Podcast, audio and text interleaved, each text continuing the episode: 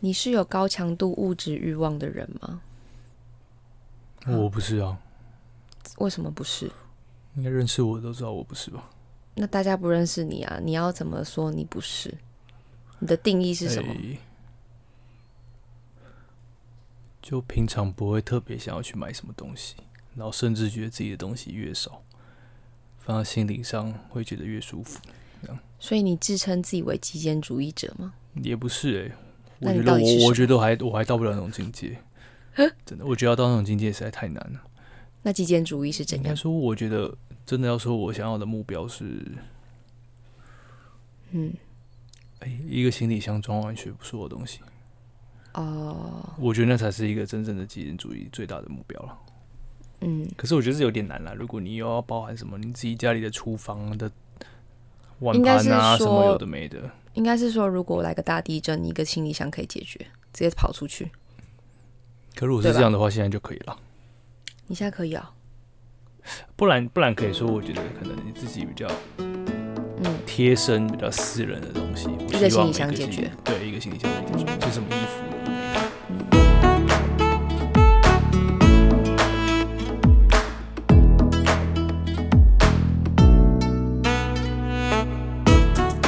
的过程中，也会看到听到我家狗狗在那边大声的打呼，对，很大声在旁边打呼。好，那刚刚聊到极简主义，那你觉得为什么男生跟女生相比的话，男生会比较少？哎 做这种冲动性消费的行为？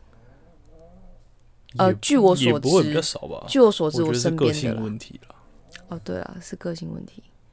对啊、而且说不定，我觉得啦，我觉得我看了这本，就是待会要讲这本书之后，我觉得有可能是因为，诶、东方社会赋予男生比嗯较多需要用到大钱的责任，哦，就说要买车买房、啊，所以男生反而真的开始工作成年之后，会对于消费这件事情有所节制吧。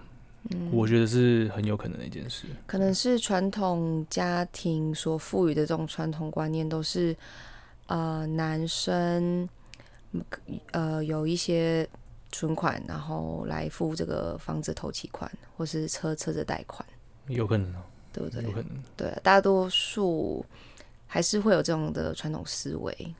对，所以你觉得传统思维是正确的吗？我觉得，我觉得其实我 那没差啊。我觉得其实还是要看那个那个人，这个男生还有这个男生的家庭有没有能力付得起来，也不是说正不正确，是有没有有没有这个能力付得起房子的头期款以及车子的贷款这样子，而不是如果这个男生的家境其实本身也不是很好的话，那你又给他如此巨大的压力在他肩膀上的话，其实这也是破坏男女之间的关系啦，我觉得，对吧？是吗？对啊，啊，你就要什么都你付，啊，你就没钱，那你要怎么付？应该是要一起公平的付吧？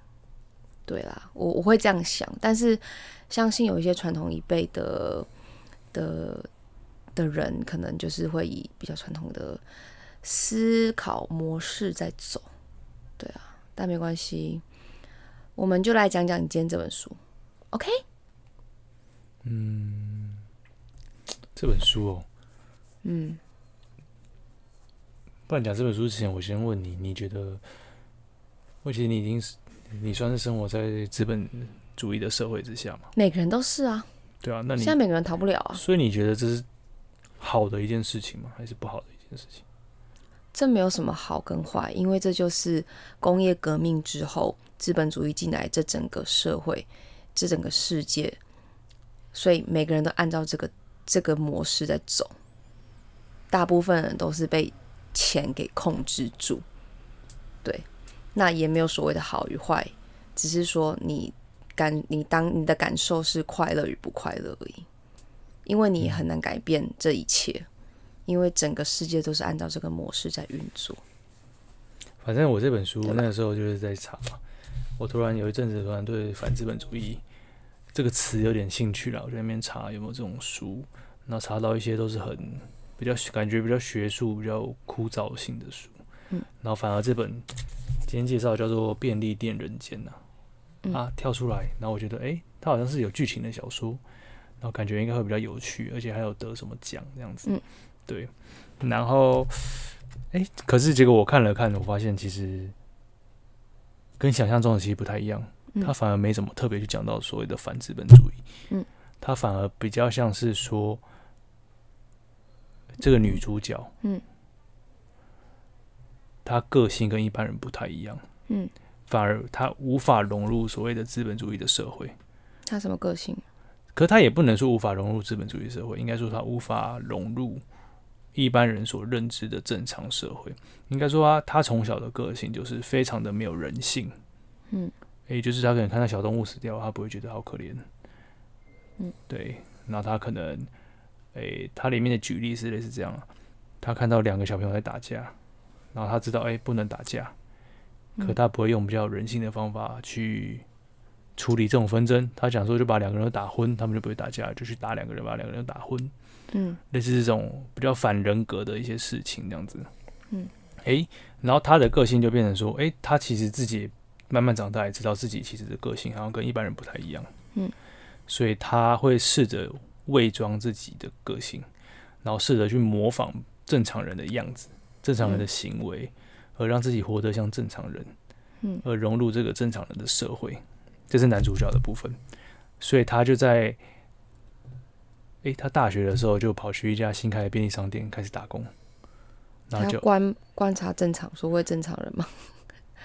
还是对他，他一开始的目的是觉得啊没事做，在大学没事做，然后他也想要去便利商店看一下正常人到底在干嘛。嗯他有点觉得去便利商店有各式各样的客人，他可以去看各式各样的正常人到底在做什么事。这样，嗯结果他一做就做到毕业，然后一做就做到他三十，我看一下，做到三十六岁，他就嗯一做就做了十八年，因为因为他不是一个正常人嘛，他不嗯觉得要去高就什么工作什么有的没的，嗯，一定要追求什么高薪，他不觉得，所以他可能就是比较没有企图心。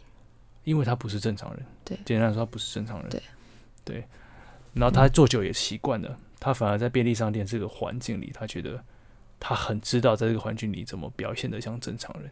嗯，就像他可以跟同事抱怨别的同事，虽然说他心里其实不觉得有什么好抱怨的，哦。可是可是他会听到别的同事在一起抱怨某个同事，他就顺便附和一句，这样，因为他知道他只要一附和这一句，别人就被认同了。对别的同事就会开始跟他很热络起来，类似这种感觉这就是团体生活啊，团体生活就会有这样的问题啊。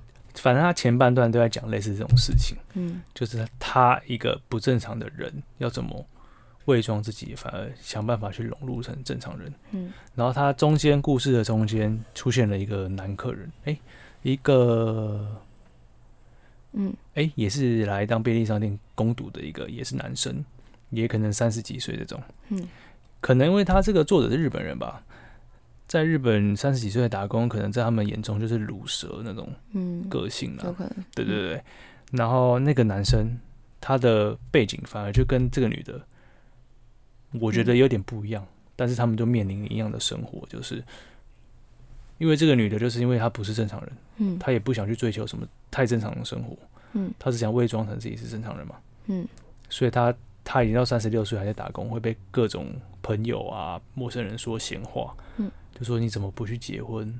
你怎么嗯还在打工不找正职工作类这种事？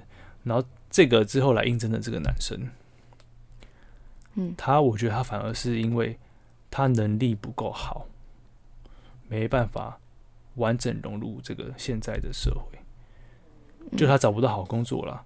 所以沦落到便利商店。然后别人又给他压力，说要去结婚啊，要买房子啦，嗯就是一开始说的，好像东方人的男性工作之后就会被赋予很多必要做的事情，这种事，嗯这种举例这样子。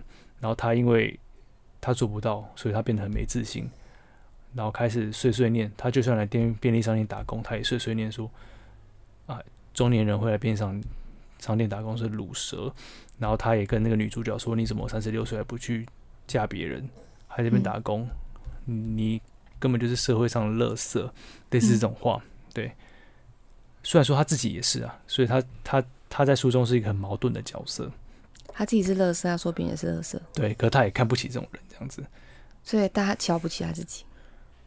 Maybe 他没有讲到，可是也可能，可是就因为他们都三十几岁，嗯，然后因为一个不是正常人的女生，她觉得她觉得她去参加同学会什么的，因为年龄越大，越容易被另眼相看，越容易被问说你怎么还不结婚这样子，嗯，跟这个男生，因为他也觉得他到处都被别人说闲话，说自己是乳蛇，怎么还不去找人交往，怎么不找好工作这样子。嗯，所以他们之后就莫名其妙就同居，所以就在一起了。可是他们是协议好说，那在外面就宣称说我们在同居，准备要结婚。哦，就是做一个假象。对，做一个假象啊，那个女主角就会觉得啊，有可能别人就不会问这么多有的没的了。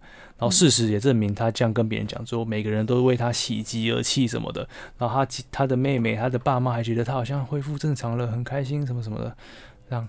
然后男生也可以因为这个原因说，因为我准备结婚，准备要创业什么的，所以我还没我没办法去找工作，类似这种这感觉好讽刺哦。类似这种理由这样，然后然后外面的人就不会对他说闲话，然后本来对他们立那个有诶、就类似斜眼看他们的那些人，都正眼看也，开始正眼看，然后都很开心，开始会问他们八卦，说我什么时候结婚啊，什么什么有的没的，所以可能，所以就等于说这两个人就活在别人的眼里啊。就好就我觉得有趣的就很像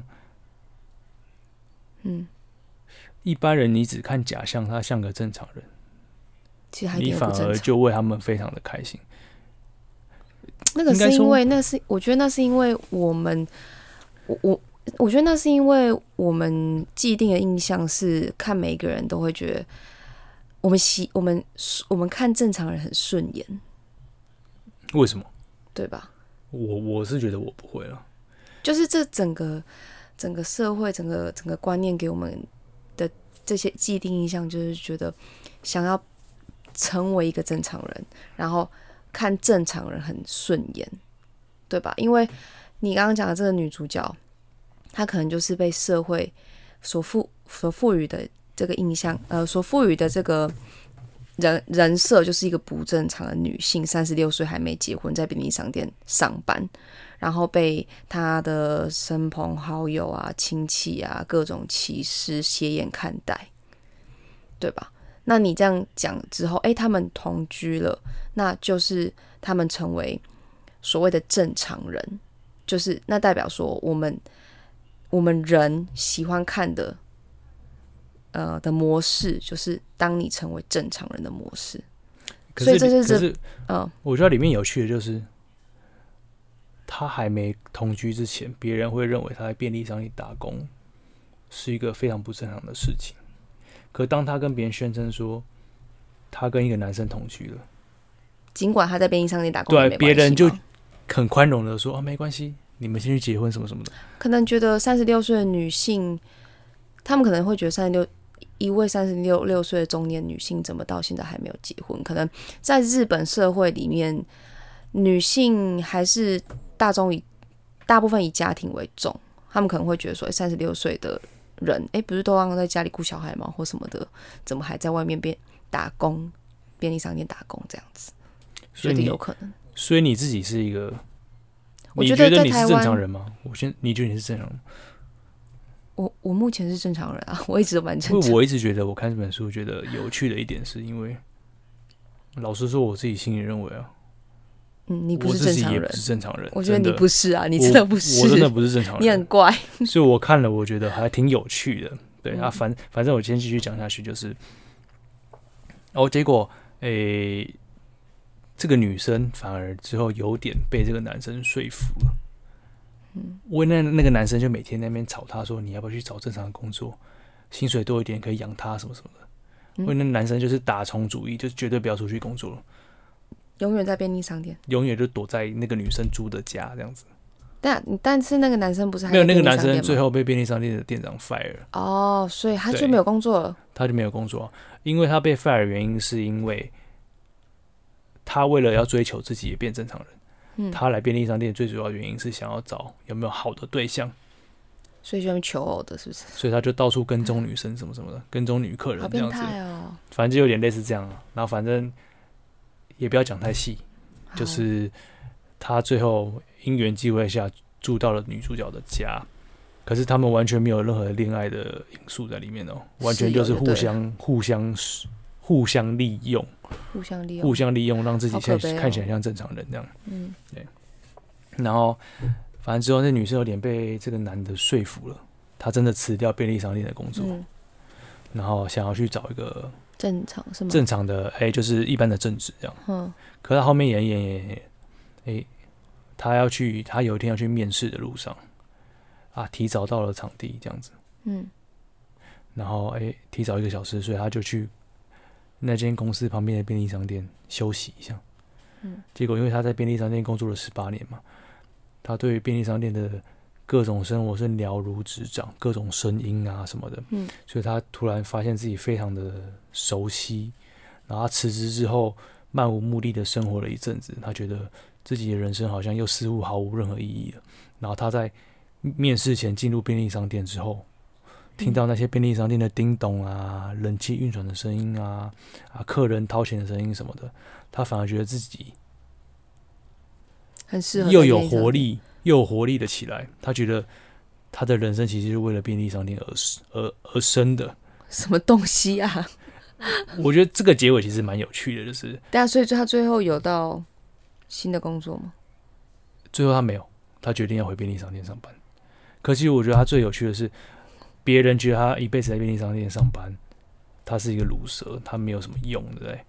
可他他最后的作者写的是说，他到这家新的便利商店在休息的时候，他会太太太习惯了，他会自动去把架上的物品摆好，他会开始觉得这个摆这一定卖相不好什么的，他会因为卖相什么会卖的比较好而去移动那个物品之后，反而真的让那个东西瞬间就卖出去什么的，然后连当地便利商的店员都觉得他很厉害，还以为他是总公司派来的人这样子。所以你不觉得其实，在后面就描述了，其实这份工作让他做的很开心啊。描述各行各业都有其专业度啊，嗯，所以其实他搞不好就在便利商店就是一个专业人才啊。啊我们我们哪会知道什么便利商店而且他感觉做的很开心。对啊，他觉得他才能变成像正常人，在便利商店上班的话，嗯，那他就在便利商店就好了反。反正我觉得，老实说，我觉得这本书就是这样子，它也没什么重点，嗯它的剧情大概就这样子而已。可它里面有几句他们的对话，会让你产生一些想法，就是像你刚刚说，你觉得工业革命之后才造就了资本主义，对不对？对啊，它里面那个男生讲讲了一句话，就是他觉得在神文时代，嗯资本主义这件事就存在了。神文时代就可能类似我们小时候历史学的那种新石器时代吧，嗯因为那个时候有可能你打越会打猎的男生，嗯，身边就会越多女人，类似这种感觉。有可能啊。所以这样子反反过来讲，是不是只要人类社会在，资本主义就一定存在？嗯反正反正我觉得它里面讲到资本主义，可能只有这样子而已了。哦，所以其比较像在讲一些，这在讲 这跟其实我觉得有点脱钩哎。对啊，我觉得他根本完全没有讲到什么资本主义，但是我我不懂为什么我查那个时候会查到这本书，但感觉不难看啊，对吧？就是我是觉得不难看啊，互相利用，对吧？就是为了别人的眼光而而活啊，然后互相利用，对不对？但是最后女生找到她的工作，感觉也是真的是，呃，就是找到一份真的很喜欢的工作，很有兴趣的工作，会为那个工作感到、呃很有热情。应该说我觉得他这本书比较比较像在讽刺说，你们这些自以为正常的人，去嘲笑那些不正常的人，你们这样还是正常人吗？嗯有点类似这种风格吧，我觉得啦。嗯就因为人不是应该要有多元嘛，才叫人。那嗯你们因为这些社会的束缚，去嘲笑这些不是社会眼光下的人，嗯那你们是否是正常人？你们是否符合人类的标准？这样，我觉得有点类似这种感觉。反正是一个有点反讽的书这样子，而且其实蛮小本的。对啊，我当天买看了两个小时就看完了，这样嗯，好像没什么重点。其实也没有所谓的正常或不正常吧，自己活得开心就好。可能对啊，可能只能讨论说到底有没有正常人，还是我觉得没有因为你很你的表现的行为举止，就算你觉得正常，但别人别人的眼光，呃，从别人那边看的话，他还是觉得你不正常啊，对吧？所以你永远不可能活活在别人的眼眼下啊、我觉得啊他们很努力的，他们很努力的变为别人别人眼中的正常人，但是其实到最后，女主角她还是做自己很喜欢的工作啊，做自己开心的事情啊。是没错啊，对啊，对，那哪那哪管别人怎么看你，对不对？这个社会就是就是永远在互相比较啊，就永远没什么好比的，做自己开心就好，反正人总有一天会死。哎、这是我最近得得出的结论。什么结论？你说你说看那个死掉的结论吗？对啊，就是反正人总有一天会死，你活开心就好，珍惜当下，活开心最重要。因为你真的不知道什么时候你会死亡，你不知道什么时候会突然死掉，对吧？你你突然你可能下一秒突然死掉，你你哪有时间 care 别人对你的眼光？所以我觉得不用再被别人的眼光，这社会所既定你要干嘛就要干嘛的这种模式给束缚了。对，以上。那为什么你要束缚我？谁鸟你呀、你要干嘛干嘛、谁理你呀、对不对？真的吗？你本来不是还抱怨说我太不正常？你本来就很不正常啊。但是抱怨归抱怨，可是不正常就是不正常啊。你要把不正常掰成正常也很难啊。可怎样到底叫正常？怎样正常？怎你要怎么样去定义那个正正常？就是公务员就是正常啊。公务员才叫正常啊，其他不是公务员都不正常。就为什么？有一份稳定的薪资就是？正常啊。为什么？啊，就想说啊，我跟你讲啊，就是稳稳的工作，然后呢，结婚生子、买房买车，就这样过一辈子，平淡过一生。你不这就是是你不是老高粉吗？嗯，你不是老高粉吗？怎样？老高粉应该都觉得金钱是多余的东西啊，那玩比特币好了。不是不是这样说。老高不是说觉得我们搞不好是被人操控被谁啊？我外星人。对啊，所以其实大家自大家过得开心就好了，没有所谓正常不正常，对吧？哎我也不知道哎、对啊，好了，多看书，就这样，再见，拜拜。哎，没有没有没有，不是还没拜拜。你这个本要做什么啊？要做什么菜啊？感其实这本书很难很难做哎、哎，我也是这次就不要做，没没没我们越做越烂。重点是我看到这本书看到一半觉得干，真的没什么好做的，因为这个女生就是不正常，哦，她不会做饭是不是？她没有，她觉得吃饭就像饲料一样，只是维持基本的生命所需，所以她里面她自己一直做水煮菜配白饭，所以这样 这样有什么好做的？好啊，那这不然不然我们不然我们就做那个现在好像很流行的那种水煮健康餐好了，好啊，你觉得嘞？好好。像什么很多不是很多什么网美还是健身的都在那边教嗯大家怎么做，对，我去查看看。不然，我之前水煮都乱煮，那个 鸡胸肉又很涩，对难吃。可以试试看。OK，好，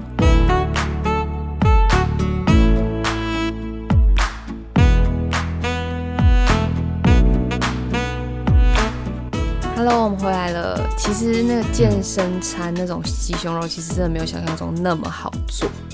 是啊，可是有一些诀窍，好，那你跟大查了一些诀家分享。窍，这样。嗯，其实我们已经吃完了，对，也 也。我看有人说什么，就一百 ml 的水，你水煮餐要加水嘛，一百 ml 的水要加五点五克的盐，就四到六克左右。有人说五点五最好了。嗯哎、其实这样超多的、欸，因为我水煮，我刚刚用一千 ml，就嗯一公升的水下去煮，要加五十五克的盐、呢，啊，会咸死吧？对啊，那整整碗其实盐加下去的时候超级多的。嗯，可是我鸡肉买鸡胸肉丢下去，哎、真的煮出来是脆脆的。第一次煮哎、成功，我第一次吃到这种鸡胸肉，之前都乱煮，都很柴啊。对啊，然后之前就觉得鸡胸肉其实其实就不好吃，柴柴的这样。嗯，其实这样煮真的很好吃，可是你也要去注意那个其他蔬菜大小的盐分，，没有没有就是鸡胸肉的大小。哦，我刚好买这一盒，然后它一块比较小，一块很大块，那我我就试试看嘛，它大块小块都丢下去煮，结果小块一块就很成功，那大块的中间会还会不熟。那所以鸡肉要几克？哎、我没特别去算呢、我觉得它那个宽度，你鸡胸肉的宽度大概就不要超过五公分吧。嗯，如果太大块，你就自己把它修修细一点这样子。哦，有太大块很容易就变，比较有可能变色的机会。因为你你大概哎、我有去查那个时间，大概是七八分钟，煮七八分钟，煮起来就是刚好是最好吃、最脆的。所以是，所以你七八分钟水，再加盐，再加鸡肉，是吗？你就是去让那那个盐水去滚啊，哦，用盐水滚就滚完之后鸡胸肉放上去煮七八分钟，七八分钟，然后拿起来就是脆的。对。可是你继续就宽度不要超过五公分啊，嗯，但如果你用同样那一锅水去煮其他蔬菜哎的话，就超咸。就超咸、啊。我就直接用那锅水去去煮青青菜这样。你要咸死大家。红萝卜好像会吸水，然后整个超级咸的。对啊，所以如果大家要呃要煮这种水煮餐的话，想要脆脆的鸡胸肉，千万不要用同一锅水哦，因为有够咸，难吃死。哎、可能鸡肉很好吃吧？所以你刚刚加，你刚刚里面的配菜有有鸡胸肉，然后还有红萝卜、花椰菜这，三个，对，然后我有特别在做一个沙沙酱去沙沙酱淋在上面啊。对，嗯对沙沙酱自己自己做蛮蛮简单的，酸酸的。那你跟大家讲怎么做沙沙酱好了？沙沙酱哦，其实嗯网络上超多种配方的耶。我就是我这边是直接用一颗番茄，牛番茄，然后配半颗洋葱，然后啊其实我不知道，好像很多台湾人都不知道，沙沙酱里面其实有香菜，嗯，不知道吗？沙沙酱一定要加香菜吃得菜，出来啊，味道才会像香沙沙酱很。很香啊，差很多啊。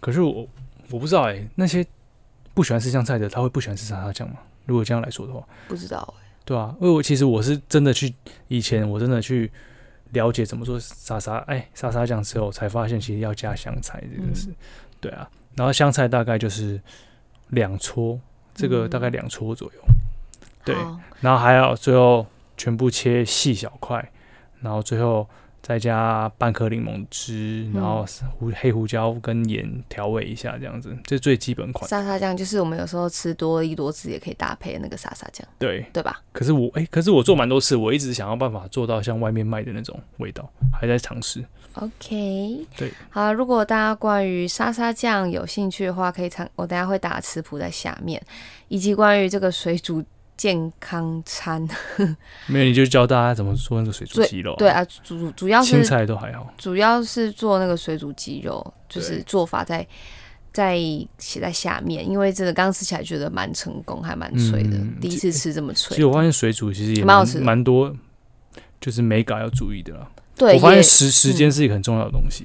也不是说盐盐水丢下去就可以就随便煮一煮就因为你刚刚说有一块柴的啊，对，而且像花椰菜，其实花椰菜我发现你丢下去大概两分钟就好了，不用太久花菜。那么快吗？对对对，两分钟，差不多两分钟，两三分钟，然后捞，然后捞起来，放到冰水里，再捞起来，它就会它就会比较好吃。嗯，对我记得之前我去那个 Costco 有买冷冻的，对啊，其实丢下去也是两分钟就好了。是哦，对好啊。，OK，OK，那这一集就这样喽。有兴趣的朋友啊，有在健身啊，爱吃鸡胸肉高蛋白的朋友，欢迎尝试。对，再见，拜拜。